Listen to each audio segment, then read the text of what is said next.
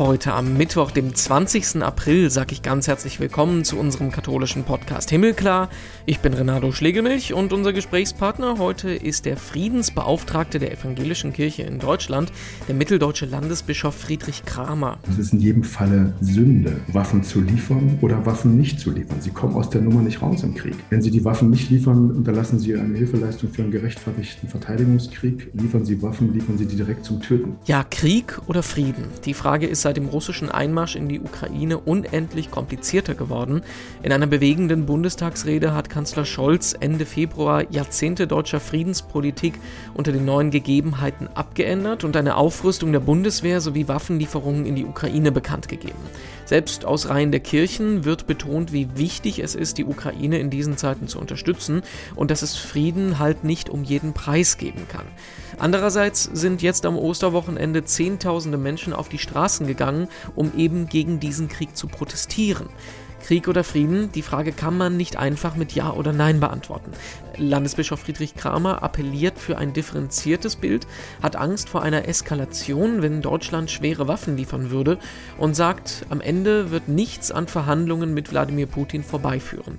Für diese Position bekommt er in der Öffentlichkeit ordentlich Gegenwind. Wir nehmen uns die Zeit und lassen ihn erklären, wieso er das anders sieht als andere Kirchenvertreter, fragen aber auch, ob wir aus christlicher Perspektive nicht die Nächstenliebe gegenüber der Ukraine vergessen würden, wenn wir eben nicht militärisch unterstützen. Das wird ein interessantes Gespräch gleich. Vorher gucken wir noch auf die Schlagzeilen. Was hat sich getan in der katholischen Welt? Da haben wir Ostern gefeiert. Papst Franziskus hat erstmals in Rom wieder einen großen Gottesdienst mit Zehntausenden Menschen auf dem Petersplatz zelebriert. Einerseits hat er auch in der Ukraine zum Frieden aufgerufen, andererseits wird er dafür kritisiert, dass beim Kreuzweg am Karfreitag eine Russin und eine Ukrainerin gemeinsam eine Station gebetet haben. Franziskus selbst scheint im Moment gesundheitlich angeschlagen, hat die Osternacht zum Beispiel nicht selber zelebriert, weil er Probleme mit dem Knie hat. Das ist allerdings nicht das erste Mal, Mal. Solche Gottesdienste hat er auch in der Weihnachtszeit schon teilweise andere zelebrieren lassen. Sein Vorgänger, Benedikt XVI., ist am Samstag 95 Jahre alt geworden. Die Glückwünsche, die waren eher verhalten, weil Benedikt immer noch in der Kritik steht nach der Veröffentlichung des Münchner Missbrauchsgutachtens. Georg Betzing, der Vorsitzende der Deutschen Bischofskonferenz, sprach in seinen Glückwünschen von Gratulation, aber auch von Enttäuschung. Papst Franziskus hat Benedikt letzte Woche persönlich besucht, Fotos gab es davon nicht, hinterher hat er Benedikt aber einen Propheten der Kirche der kleinen Leute genannt. Und wir schauen noch auf das Erzbistum Köln. Das findet auch keine Ruhe. Letzte Woche kam die Meldung, dass das Bistum über 500.000 Euro Spielschulden eines Priesters und obendrauf nochmal über 600.000 Euro Steuern und Zinsen darauf bezahlt hat. Also über 1,1 Millionen Euro. Das Geld kam dabei aus dem gleichen Topf, aus dem auch Anerkennungsleistungen für Missbrauchsopfer bezahlt werden. Das gab unter anderem harsche Kritik vom betroffenen Beirat der Deutschen Bischofskonferenz, dass Missbrauchsopfer mit ein paar tausend Euro abgespeist würden, für Spielschulden von Priestern aber anscheinend Millionen da sind, das gehe nicht in Ordnung. Und ich freue mich sehr, dass ich mich unterhalten darf in Magdeburg mit dem mitteldeutschen Landesbischof, gleichzeitig Friedensbeauftragten der Evangelischen Kirche in Deutschland, Friedrich Kramer. Ich grüße Sie. Schönen guten Tag. Ich grüße Sie, Herr Schlegelmilch. Schönen guten Tag. Wir haben die große Aufgabe vor uns, ähm, über Krieg und Frieden zu debattieren heute. Das ist was, was Philosophen in den äh, letzten Jahrhunderten gemacht haben. Es ist nicht einfach dafür eine leichte Antwort zu finden, aber es ist in den letzten Wochen äh, mit dem Angriffskrieg auf die Ukraine noch viel, viel komplizierter geworden. Ähm, ich will aber erstmal von Ihnen ganz persönlich hören, äh, wie empfinden Sie im Moment diese Lage, dieser Angriff hat uns alle überrascht, hat uns alle schockiert. Man weiß irgendwie nicht so richtig, soll man jetzt äh, Mitgefühl haben, soll man selber Angst haben, Furcht? Wie nehmen Sie uns mal ein bisschen in Ihr emotionales äh, Korsett so ein bisschen rein? Also jeder Krieg ist ja das ähm, Ende jedweder Humanität und ähm, ist eine Katastrophe, eine menschliche Katastrophe. Und das erleben wir gerade. Diese Bilder sind ja für uns alle unerträglich. Und es, es, es, reichen ja schon die zerschossenen Häuser, aber jetzt auch diese Morde an Zivilisten, die Toten, die in anderen Kriegen einfach mal so Kollateralschäden genannt werden, aber jetzt ja sehr präzise angeguckt werden, was ich sehr befürworte und äh, sehr gut finde, dass wir nochmal schauen, Krieg darf Zivilisten nicht treffen. Das ist ein hehres Ziel, aber es ist leider eine andere Wirklichkeit und es ist bitter, dass auch zwei Bruderstaaten, die ja auch beide orthodox geprägt sind, wo das, also eigentlich der, der Frieden, also ich finde es mal großartig für die orthodoxen Christen, es ist, ähm, sind die Seligpreisungen so ein Zentraltext. Ja, den müssen die lernen vor der Taufe und, müssen den immer wieder können. Und da steht ganz klar, selig sind die Friedenstiften und nicht die, die Waffen in die Hand nehmen. Und man merkt auch, wie versucht wird in Russland zum Beispiel medial, das alles klein zu halten. Das ist letztlich nicht vermittelbar. Das ist auf beiden Seiten äh, nicht vermittelbar, dass da Brüder auf Brüder schießen und sich wechselseitig töten. Das ist äh, gruselig und brutal. Und dieses, äh, dieser brutale Angriffskrieg, in auch einer völligen Fehleinschätzung der Situation, den jetzt da äh, die russische Regierung gemacht hat, äh, ist etwas, was uns ja alle emotional mitnimmt. Und wenn ich dann hier die Frauen sehe mit ihren Kindern, ähm, die Wiederbelebung auch von bestimmten Rollenbildern. Und wir haben so viele Themen, die da hochkommen und so viel Bitterkeit und, und viel Angst. Und ich glaube, es braucht eine hohe Nüchternheit, gerade für uns äh, in Deutschland, gerade für uns in den EU-Staaten, dass wir uns in diesen Bruderkrieg nicht hineinziehen lassen. Und da ist für mich auch nochmal das, ähm, die Stimme der Kirchen zentral wichtig, dass wir sagen, zwei Dinge auch klarstellen. Wir sind nicht im Krieg. Wir sind keine Kriegspartei. Und es steht auch gerade nicht an, dass wir angegriffen werden. Ja, da die Ukraine ja diesen äh, doch als Spaziergang gedachten Überfall ja auch abgewehrt hat. Äh, in der ersten Rolle wird es jetzt einen langen, blutigen Krieg vermutlich geben. Und ähm, wir haben ja Vorbilder, wenn wir uns das anschauen, in Tschetschenien oder in, in Syrien oder so. Man kann, man ahnt, was da passiert. Das hat uns damals emotional nicht so betroffen, viele von uns, weil wir gesagt haben, naja, die haben Alu Akbar gerufen, das war dann schon richtig, dass sie da irgendwie, oder das hat uns nicht so gestört, aber wenn man sich guckt, die Zahlen, zum Beispiel Tschetschenien ist ein ganz kleines Land gegenüber der Ukraine, wie viele tote Zivilisten es da gibt, das ist unglaublich. Auch wenn man sich anguckt, den Irakkrieg mit fast einer Million, also ich glaube über 800.000 toten Zivilisten. Also da müssen wir uns auf was einstellen. Ukraine ist ein großes Land, es hat 40 Millionen Einwohner, das, da ist, äh, das wird uns noch sehr, sehr viele Nerven kosten. Und wir merken ja auch, wie die, wie die Stimmung also immer weiter steigt und uns Stück für Stück mit hineinnimmt, wie die ukrainische Regierung erst verzweifelt, jetzt ja fast schon dreist, muss man sagen, ähm, also äh, um, um, Waffen ringt, äh, unseren Präsidenten auslädt. Das finden ja auch Sachen statt, wo man sagt, Moment mal, äh, was passiert hier eigentlich? Ja? Und, und ähm, von daher glaube ich, es ist wichtig, da zur hohen Nüchternheit zu rufen, ganz genau sich anzugucken, was ist. Und ich glaube, dass gerade jetzt Jesu Friedensbotschaft und die klar, der klare Ruf zur Gewaltfreiheit zentral wichtig ist, gerade für die europäischen Länder, gerade für die NATO-Staaten. Da kommen wir gleich zu. Das ist nämlich auch der Kernpunkt. Äh, Sie sehen Waffenlieferungen, Aufrüstung ähm, in der deutschen Bundeswehr auch kritisch. Das ist eine Position, für die Sie selber auch ähm, in der Kritik stehen. Vorher erstmal noch so organisatorisch gefragt. Sie sind seit 2019 äh, Landesbischof der Evangelischen Kirche für Mitteldeutschland. Sie sind aber noch viel, viel kürzer, erst jetzt seit Anfang des Jahres eben Friedensbeauftragter der EKD. Ähm, das hätten Sie wahrscheinlich nicht erwartet, dass das äh, direkt nach Amtsantritt so eine große Relevanz hat, das Thema. Äh, wie bereitet man sich damit vor? Also wie, wie, wie geht man damit um, wenn man eigentlich gar keine äh, Erfahrung in dem Amt hat und dann in so eine Kriegssituation kommt? Ja, vorbereiten kann man sich auf, äh, äh darauf nicht. Es hatten ja alle, ich glaube, also ich auch, ich hatte nicht damit gerechnet, dass nichts passiert. Ich habe damit gerechnet, dass es da im Osten der Ukraine irgendetwas geschehen wird, so wie es ja die ganze Zeit ist, ja ein Krieg, der seit 2015 da läuft.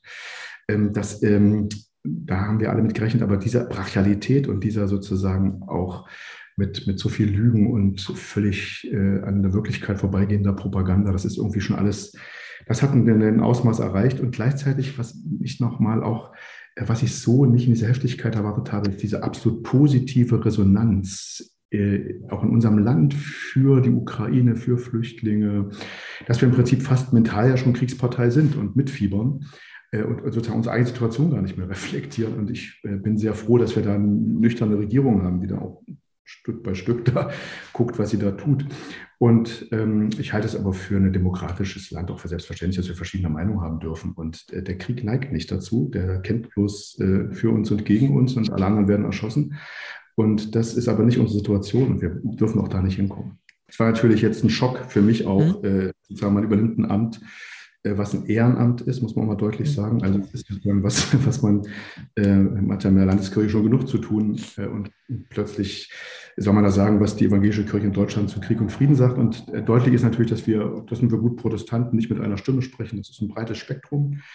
Und ich habe meine Aussagen sehr stark jetzt angebunden an die Friedensdenkschrift von 2007, wo das Leitbild des gerechten Friedens äh, und sozusagen äh, rechtserhaltende Gewalt als Ultima Ratio gedacht werden und auch vieles als Prozess verstanden wird. Und, und 2019 hat unsere Synode der Evangelischen Kirche in Deutschland nochmal klar das Primat der zivilen Konfliktlösung und der Gewaltfreiheit betont. Und das äh, versuche ich jetzt in meinen Äußerungen auszuformen, merke aber, dass das natürlich an vielen Stellen auch in Aporin gerät, auch in der äh, Konkretion nicht gut genug gehört wird. Deswegen freue ich mich, hier auch im Podcast sein zu können. Mal drei Sätze mehr als nur, sind sie für Waffenlieferungen oder nicht? Äh, man kann gar nicht sagen, dass man, äh, wie differenziert man das betrachtet. Und ich glaube, es geht hier um eine, für mich ist wichtig, eine differenzierte, auch eine deutsche Position der, der evangelischen Kirche in Deutschland zu benennen. Genau, genau, das Differenzieren, das ist das Wichtige, deswegen unterhalten wir uns. Äh, machen wir das doch mal konkret. Ich spitze mal ein bisschen zu. Das, was Sie gesagt haben, ist, äh, dass Deutschland eingeknickt ist ähm, vor der Kriegsrhetorik und dass wir so ein bisschen jetzt zurückkommen in dieses Bild äh, der zwei Fronten, äh, die wir im Kalten Krieg gehabt haben und dass das eben ein Grund ist, weshalb Deutschland sich nicht militärisch, auch nicht mit Waffenlieferungen an die Ukraine ähm, äh, beteiligen sollte. Erläutern Sie uns das mal. Wie, wieso ist das Ihr Standpunkt? Was genau wollen Sie damit sagen? Erstmal deutlich machen, dass wir in der evangelischen Kirche in Deutschland darüber heftig auch diskutiert haben unter den leitenden Geistlichen.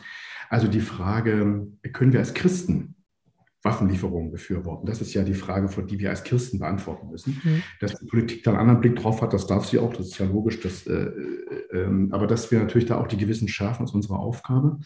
Und ich fand die Position der Bundesregierung sehr nachvollziehbar und auch ähm, nach der jahrelang ja auch relativ hemmungslosen Export von Rüstungsgütern, wenn wir uns klar machen, dass gerade im Jemen durch deutsche Waffen äh, Tausende von Menschen auch sterben. Das ist völlig aus dem Blick gerade, weil wir nur auf die Ukraine gucken äh, fand ich sehr nachvollziehbar. Klare Rüstungsrestriktionen verstärken, nur liefern in, in, keine Kriegsgebiete und so weiter an keine Parteien.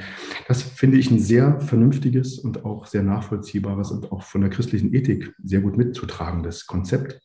Da hat die Regierung umgeschwenkt ähm, ich glaube auch nach, für mich auch nachvollziehbar, muss ich auch sagen, an der Stelle angesichts der ähm, auch des Drucks, den natürlich die polnische und die baltischen, äh, die haben ganz andere Erfahrungen, ganz andere Geschichte. Also äh, wenn da äh, Russland anfängt, Panzer aufzufahren, da kommen bei denen ganz andere Bilder auf, das ist klar. Das muss man sich auch klar machen. Und die sind ja gerade, was die baltischen Staaten, auch Polen anbelangt, alle Opfer eines Hitler-Stalin-Paktes, ähm, den ja, den, ja letztlich die Alliierten auch dann am Ende bestätigt haben, in dem Polen verschoben wurde und so weiter. Also es sind ja, das sind ja komplexe Themen, die schon historisch eine lange Vorgeschichte haben. Dennoch glaube ich, ist es klug zu schauen, was ist unsere deutsche Position auch mit unserem historischen Herkommen. Und von daher denke ich erstmal, auf diesen Feldern, wo gerade gekämpft wird, haben deutsche Waffen Millionen von Russen, Ukrainern, Weißrussen, Kasachen, Mongolen ähm, umgebracht. Da, da fließt überall Blut. An jeder Stadt steht ein Riesendenkmal, was an diesen Krieg erinnert. Und ähm, es ist erstmal unerträglich, dass deutsche Waffen da wieder Blut vergießen. Bei aller Solidarität und ganz klarer Positionierung, dass die russische Region der Angriffskrieg ist und die Ukraine selbstverständlich Verteidigungsrecht hat. Das ist auch äh, von niemandem hier bei uns in der evangelischen Kirche bestritten. Ähm, das Zweite ist, ähm, dass ich auch sagen würde, die Frage ist, was jetzt die Waffenlieferungen anbelangt, für uns als Christen, kann man Waffen liefern, wo man genau weiß, die werden eins zu eins zum Töten verwendet. Ähm, das ist sehr ambivalent. Und ähm, man muss sagen, und da sind wir, glaube ich, auch miteinander sehr einig äh, innerhalb der evangelischen Kirche Deutschlands, es ist in jedem Falle Sünde, Waffen zu liefern oder Waffen nicht zu liefern. Sie kommen aus der Nummer nicht raus im Krieg. Wenn Sie die Waffen nicht liefern, unterlassen Sie eine Hilfeleistung für einen gerechtfertigten Verteidigungskrieg. Liefern Sie Waffen, liefern Sie die direkt zum Töten. Und die schöne Idee, dass jetzt unsere Waffen die Ukrainer in der Hand halten, nur äh, Militärs treffen, ist äh, eine hübsche Idee, aber so ist es nicht. Der Krieg wird immer auf allen Seiten brutalste auch zivile Opfer haben. Und das ist, insofern muss man das mit bedenken. Das dritte ist, dass Waffenlieferungen Eskalationspotenzial haben, mit bis dahin, dass man plötzlich Kriegspartei wird. Das merken Sie jetzt, das ist ganz klar. Am Anfang hieß es, wir liefern nur defensive Waffen. Aber jetzt steigt der Druck, es wird der zweite, zweite Phase des Krieges kommen. Russland wird seine Kräfte äh, zusammenziehen, wird jetzt vom Osten versuchen her, vom Donbass her die Ukraine zu überrennen. Jetzt werden die Waffenfragen anders. Jetzt heißt es nicht mehr Defensivwaffen, sondern große und schwere Waffen. Äh, an welcher Stelle fliegen wir dann mit und wo geht's los? Also die Frage ist, äh, das, das Eskalationspotenzial ist extrem. Und wir haben es ja mit einem Gegner zu tun, was Russland anbelangt, der äh, extrem atomar aufgerüstet ist der also über 6000 atomare Waffen, äh, Sprengköpfe und sonst was verfügt. Und wenn wir da in eine Eskalationsstufe kommen, die nicht mehr kontrollierbar ist, und im Krieg ist nichts kontrollierbar, das muss man erstmal deutlich sagen. Wenn Sie dabei sind, sind Sie dabei. Da wissen Sie nicht mehr, wie es ausgeht. Und äh, das, insofern hoffe ich und äh, bin, sehr da, äh, bin, bin sehr auch beunruhigt, wenn man da immer weiter Schritt für Schritt reinsteigt. Mental sind wir hier so, man merkt das schon. Und ich halte das für also wir sind da interessanterweise, wird ja oft dem Pazifismus Gesinnungsethik vorgeworfen, gegenüber einer Verantwortungsethik. Das halte ich übrigens für eine völlige Nebelkerze, weil es darum gar nicht geht.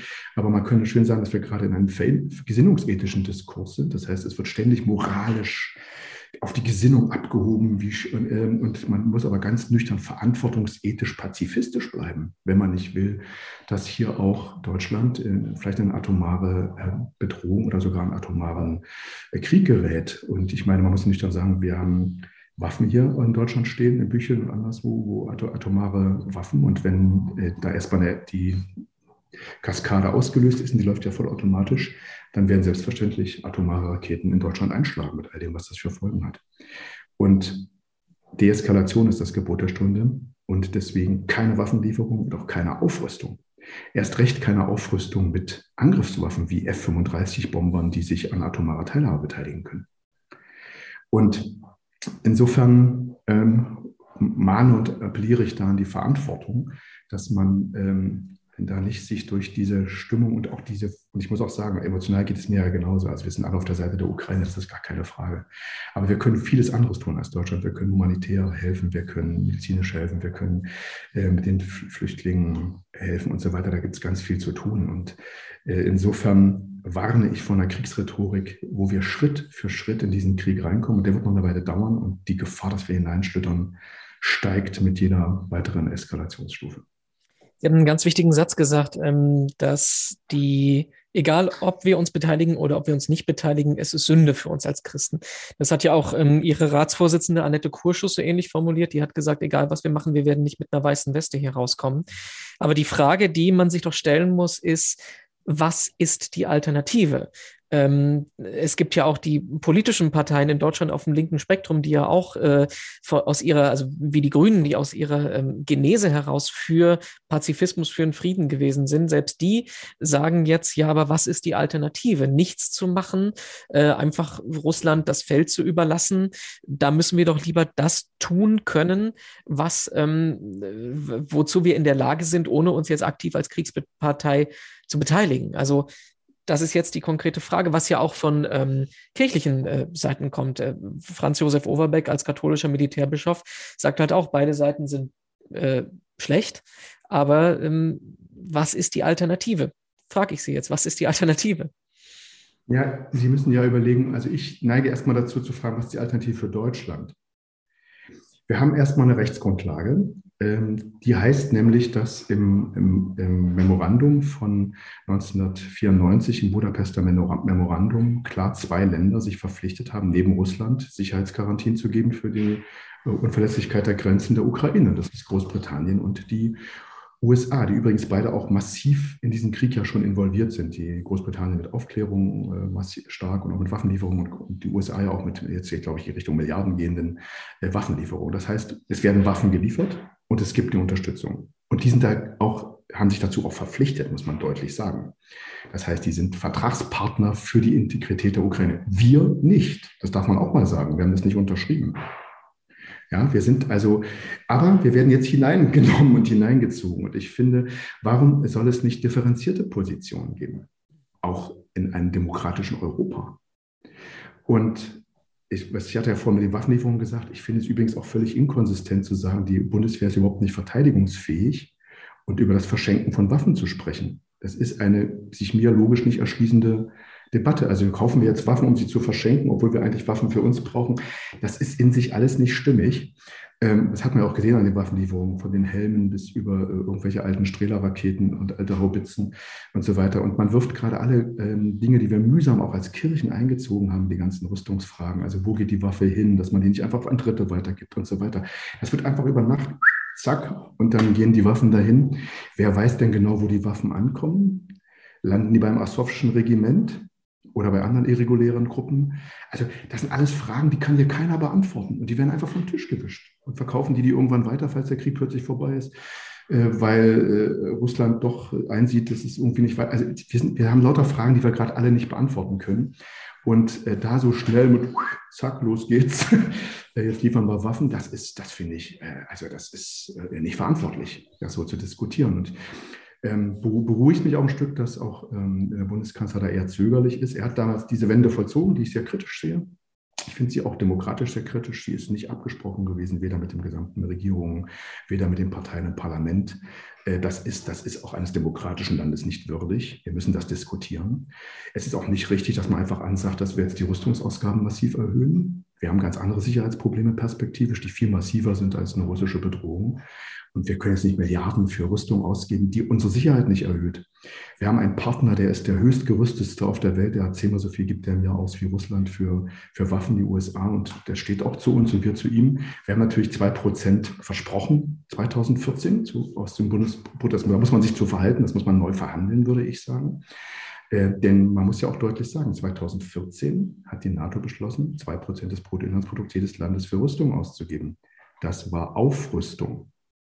2015 kommt die, kommt die Krim-Krise und so weiter. Also wir sind da auch in einem Kontext, wo wir gerne alles jetzt vergessen. Die Vorgeschichte ist jetzt ganz klar, äh, die Russen sind an allem schuld und da kommen auch viele alte Feindbilder hoch, die, äh, die auch der, der Wirklichkeit nicht entsprechen. Wir müssen da nüchtern sein und es braucht vor allem, müssen wir von hinten her denken, wie kann denn Frieden werden? Kann Frieden werden, wenn wir es gar keine Brücken mehr gibt, wenn alles abgebrochen ist?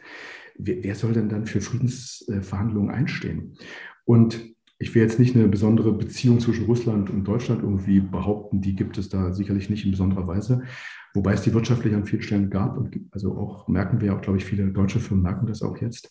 Aber äh, da auch in Europa verschiedene Ansprechpartner zu haben, ja, ich finde es auch sehr gut, dass Macron da weiter telefoniert und auch, also dass man einfach versucht, weiter zu sprechen, auch mit Putin. Man kann sich wünschen, dass der irgendwie jetzt äh, gestürzt wird oder irgendwas passiert, aber man muss realistisch sagen, wie kommen wir denn wieder in, wie kommen wir überhaupt zu einem Friedensschluss? Und das ist für sowohl für die russische Seite wie die, für die ukrainische Seite zurzeit extrem schwierig. Ähm, weil sozusagen, wo geht es hin, wenn die, wenn die Kriegswaage kippt Richtung, dass die Ukrainer stärker sind, weil sie massiv jetzt auch Waffen bekommen, dann wird es darauf hinauslaufen, dass sie auch äh, den Donbass befreien und auch die Krim befreien wollen. Was heißt das in der letzten Reaktion Russlands? Wenn es andersrum kippt, Russland stärker wird, was bedeutet das? Wo soll es denn da einen Friedenspunkt geben? Das ist extrem schwierig. Und insofern ähm, bin ich zum einen froh, dass wir eine Regierung haben, die nicht bellizistisch ist. Also die ist ja wirklich, sie ist am Frieden interessiert. Ich würde Ihnen da nicht zustimmen, dass die Grünen nicht für den Frieden sind oder die SPD, ganz im Gegenteil. Also da ist ganz klar. Ähm, aber die Schritte, die jetzt gegangen werden, werden die Sicherheit nicht verstärken, sind der falsche Weg.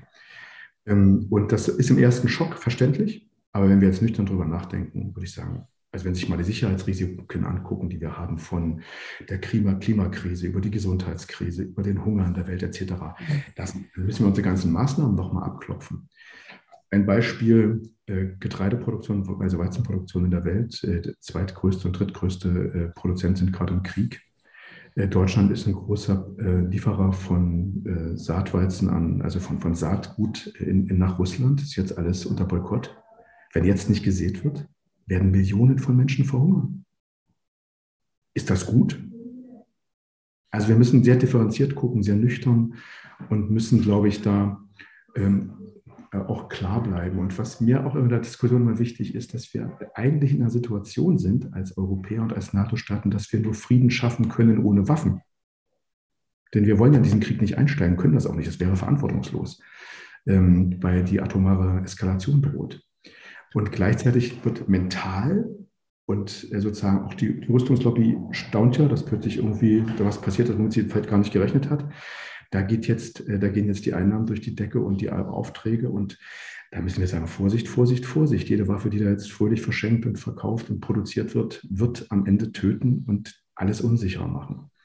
Und von daher sehe ich da unsere Aufgabe auch hier ganz klar in Deutschland, da auch zum Frieden zu rufen sowieso, aber auch da zur Nüchternheit und zu nochmal differenzierterem Denken aufzurufen. Und nicht gleich die Erfahrung der letzten Jahre, auch die wir gemacht haben mit vertrauensbildenden Maßnahmen und so weiter wegzuwerfen. Im Gegenteil, da müssen wir wieder hinkommen.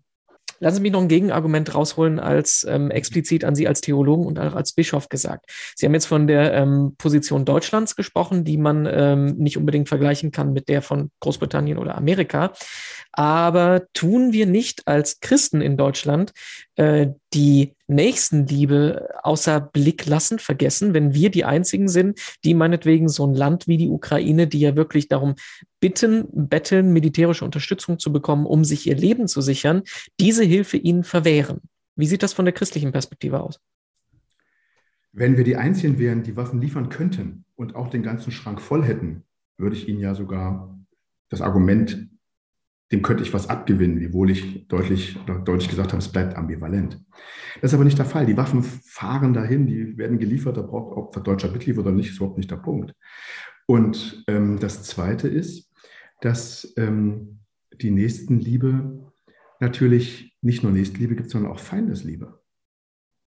Und wenn sie Waffen liefern, stimmen sie letztlich zu, dass der Feind getötet wird. Das ist christlich äußerst fragwürdig. Und Jesus stellt uns ja mit seiner Feindesliebe und seiner völligen Gewaltlosigkeit vor große Herausforderungen.